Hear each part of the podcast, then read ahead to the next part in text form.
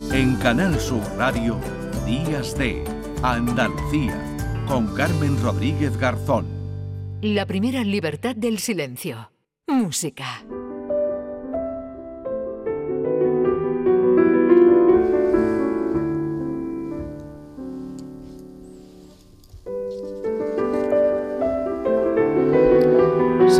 Las 10 eh, menos cuarto de la mañana, ya con esta música creo que les damos una pista de quién nos acompaña ya a partir de esta hora. José María Gil de Galvez, ¿qué tal? Muy buenos días.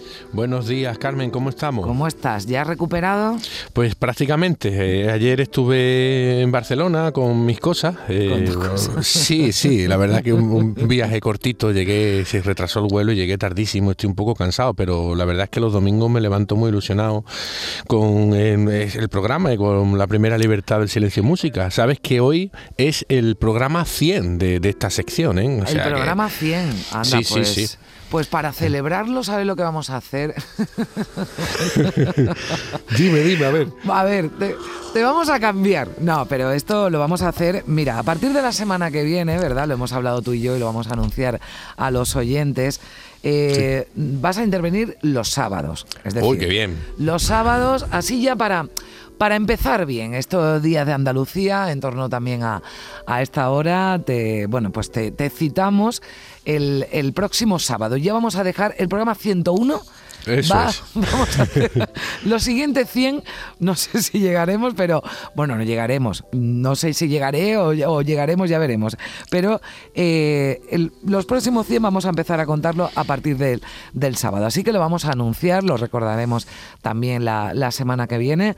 Eh, Gil de Galvez pasa al sábado, esta Uy, qué bien. sección Voy a que poder tanto dormir un poquito gusta. más el domingo. Claro, el domingo te vamos a dar un poquito de descanso y bueno, pues si te coge, como dices tú, con tus cosas, bueno, pues en Barcelona o algo, pues desde allí, que nosotros ya sabes que somos muy flexibles y cuando eh, nuestros queridos colaboradores que viajan mucho porque tienen unos trabajos muy, muy interesantes y que le llevan por, bueno, por todo el país y algunas veces por todo el mundo, pues también les, eh, nos conectamos por teléfono, ¿verdad, José María? Y allí, bueno, pues lo, lo, lo hacemos igualmente. José Manuel, que te estoy yo llamando José María, pero, en fin, perdóname. Es un nombre muy bonito también, no te También, preocupes. pues ¿eh? fíjate, yo se llama mi padre José María, así que, en fin, eh, José Manuel, discúlpame, eh, que estoy yo hoy. no te preocupes. Bueno, vamos a hablar de este, claro, por aquí me he confundido, de Ramón María. Ramón Eso María, es. aquí estoy yo con José María, con Ramón María Montilla Romero, es el, eh, el compositor, ¿no? Que nos trae este, este Sí, domingo. seguimos en Jaén. La semana pasada estuvimos con eh, otro Ramón, con Ramón Garay, el maestro de capilla, y ahora estamos y nos vamos al caudete, ni más ni menos, con Ramón María Montilla Romero, un compositor eh, muy, muy interesante de tiempos de la restauración. O sea, su vida transcurrió y su producción musical, pues entre ambas repúblicas, la primera y la segunda república española, ¿no? En ese momento. Y tuvimos la mala suerte, pues bueno, que, que su música cayó en el olvido y quedó eclipsado por, por compositores mm, enormes como Falla, como Albeni, Granados, ¿no? Eh, eh, Montilla Romero perteneció a una familia acomodada, su padre fue diputado del Partido Liberal eh, y su tío Juan Montilla y Adán llegó a ser ministro, ni más ni menos. Eh, bueno, tiene una producción musical maravillosa, que estamos oyéndola ahora mismo.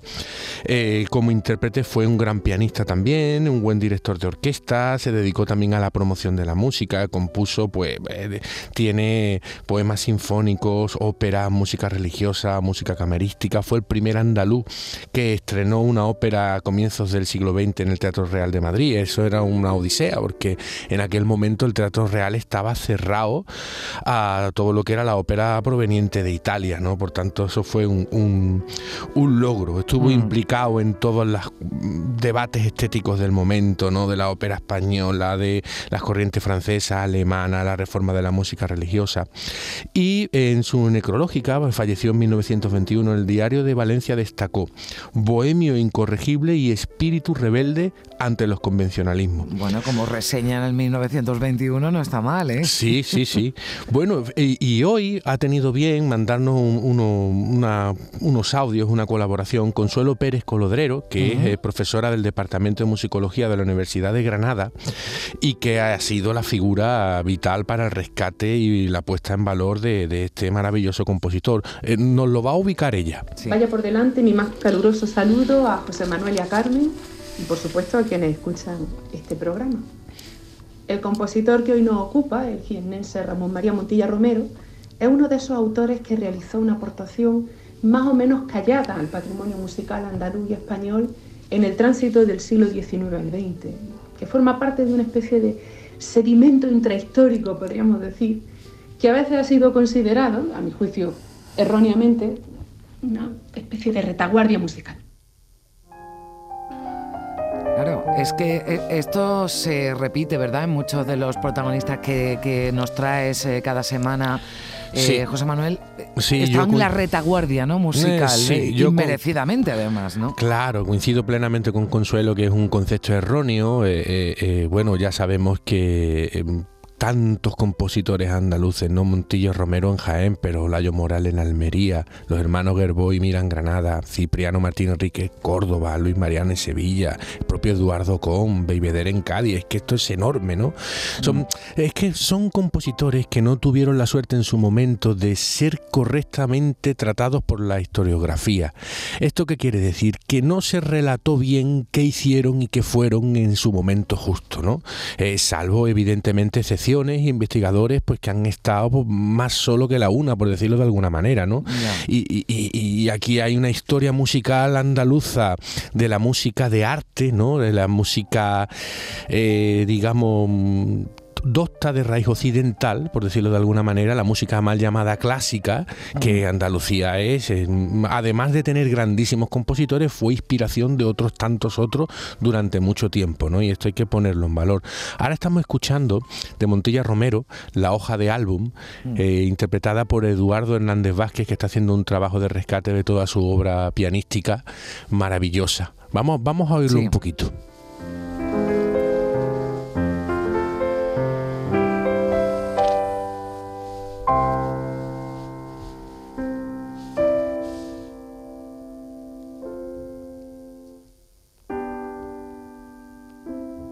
Fíjate, eh, mm. em, Carmen, que su música eh, es muy nostálgica en general. Yo he estado oyendo bastante de lo que ha grabado Eduardo. Es muy nostálgica, íntima, pero es andaluza. Eh, en las armonías y, en, su melodía se oye Andalucía. Por ejemplo. Sí, y además no recurre, no recurre a una cita directa, o sea, no recurre a poner eh, eh, movimientos del folclore directamente, como, como hacía por ejemplo Albeni o Luis Mariani o otros que recurrían más, digamos, directamente a escribir, a componer eh, esos movimientos y esos giros y esa ornamentación de nuestro folclore en la partitura. Hay picotazos, ¿no? Como exacto, mm. ese, se mantiene muy, muy, muy bien en el romanticismo este, este compositor. Mm. Bueno, fíjate también qué dato más interesante. Él eh, eh, fue emprendedor musical, ¿no? Eh, puso en escena su propia ópera, oratorio, poemas sinfónicos, pero fíjate qué dato más bonito. Fundó una agencia artística para facilitar la representación del teatro lírico español con Jacinto Benavente, el premio Nobel en, Madrid.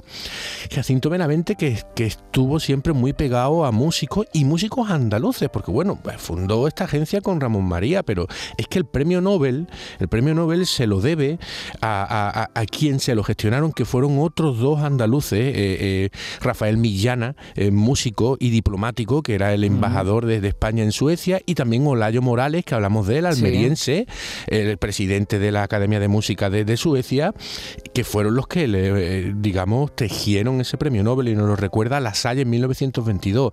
Dice así, termino, no sin antes citar a dos hombres de buena voluntad que en esta cuestión han intervenido muy eficazmente y a los cuales debemos estar agradecidos porque han trabajado por Benavente, trabajando así por España. En primer lugar, el ya citado ministro de Estocolmo, Rafael Millana, prematuramente arrebatado a lo suyo y a la patria, y don Olayo Morales, secretario del Real Conservatorio de Música de Estocolmo. ¿no? Estamos hablando aquí, mm. Jacinto Benavente, con un compositor jiennense, con otro de Almería, con otro de Málaga. Esta, esta historia es bastante bonita, ¿no? A mí... Sí, es que la, bueno, eh, se suceden además las historias que muchas veces no solo, además desconocemos, sino desconocemos en el ámbito, bueno, con, gente tan importante, ¿no? Y en este caso de Montilla Romero, con quien se, bueno, pues con quien se juntaba, ¿no? En, su momento y desde luego, bueno, pues eh, esto es un ejemplo de, ello. estas historias me encantan, te lo, te lo confieso. Sí, sí, porque al final es, que esto es la, historia de verdad, la, historia de, de, los seres humanos en su momento, ¿no? Mm. Nos queda la obra de arte, pero lo más bonito es, para mí es esta cuestión, ¿no? Mm. Porque de, todo esto sale esa obra de arte, ¿no? Vamos a escuchar a Consuelo que nos va a ubicar su formación. ¿Dónde aprende? Se inició en Málaga, bajo el magisterio de Eduardo Ocón, que es el decano del nacionalismo musical andaluz y español. Ocón lo educó en el academicismo, en el estudio severo de la polifonía, en el romanticismo, en el nacionalismo, y de hecho lo andaluz permea buena parte de su producción, al menos de la que conocemos a través de la partitura.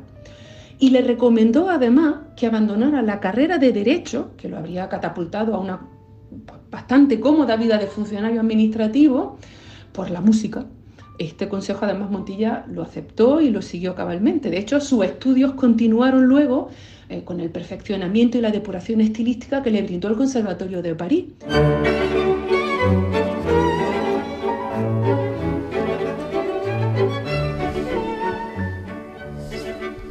Este es su profesor, Eduardo Com, con la rasodia andaluza.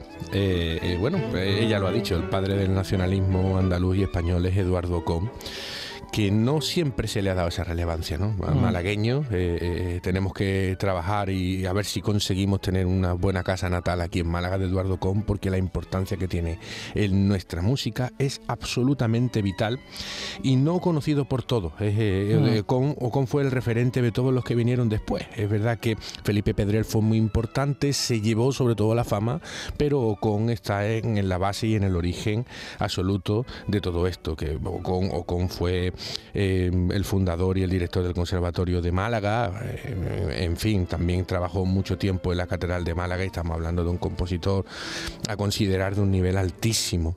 Eh, bueno, fíjate, además de Ocon, estudió en París, pero es que en París estudió también con Masnet.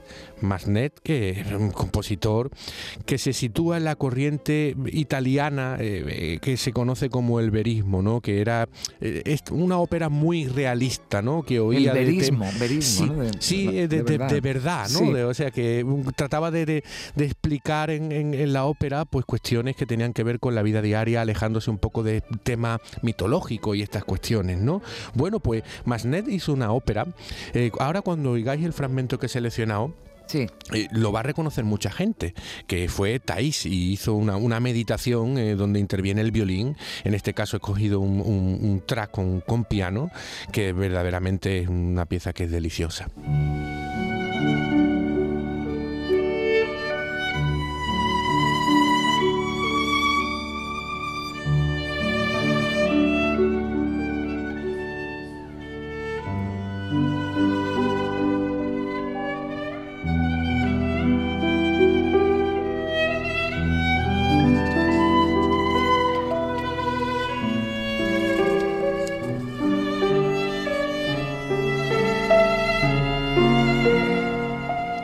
Qué me suena a mí ese violín?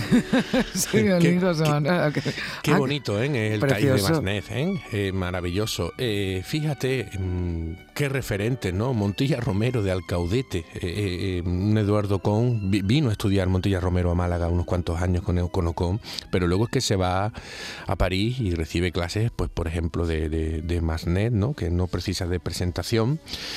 es nuestra historia de la música, Carmen. La historia de la música de Andalucía, que es enorme. Es, y que también nos la cuentas. Tengo, que, tengo que decir, tengo que decir que nos la, nos la cuentas bien, que, que, que nos, que nos gusta, porque la llenas de, de anécdotas ¿no? y de... Y de bueno, y de datos, ¿no? Que seguramente pasarían desapercibidos y sobre todo que nos quedamos con ese concepto ¿no? que nos decía eh, Consuelo, ¿no? esa retaguardia musical en la que, de la que vamos a sacar y estamos haciéndolo ya en 100 programas que lo decías y lo vamos a seguir haciendo, pero a partir del sábado, recordamos ya la semana que viene, José Manuel Gil de Galvez, los eh, sábados, con, bueno, pues, eh, con muchos más compositores, con mucha más música andaluza andaluza. ¿Podemos avanzar alguna cosita de, la próxima semana? Mira, ahora estoy trabajando para varias cosillas sobre Falla y la relación con Diaguilez. Vamos a hablar sobre eso. Vamos a hablar eh, que ahí en medio está Picasso, que son los 50 años que conmemoramos este año de su muerte, eh, en relación a, lo que pusieron en escena, el sombrero de tres picos, que está basada en la obra de, de la Citano, de, de, de Guadix, de Antonio de Alarcón. O sea, eso fue, esa producción fue una obra total, eh, una obra de arte total, donde intervinieron, pues, pues. Bueno, ya lo contamos el sábado que viene, que nos quedamos sin tiempo y a las 10. Un beso, José Manuel, gracias. hasta la semana que viene. En Canal Sur Radio, Días de Andalucía, con Carmen Rodríguez Garzón.